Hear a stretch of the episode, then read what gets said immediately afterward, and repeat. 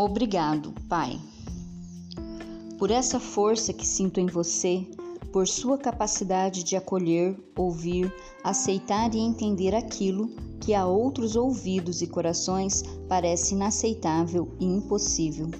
Obrigado por sua ternura, que lhe toma os sentimentos, as palavras, a oração e todo o seu ser. Deus só pode estar feliz com você.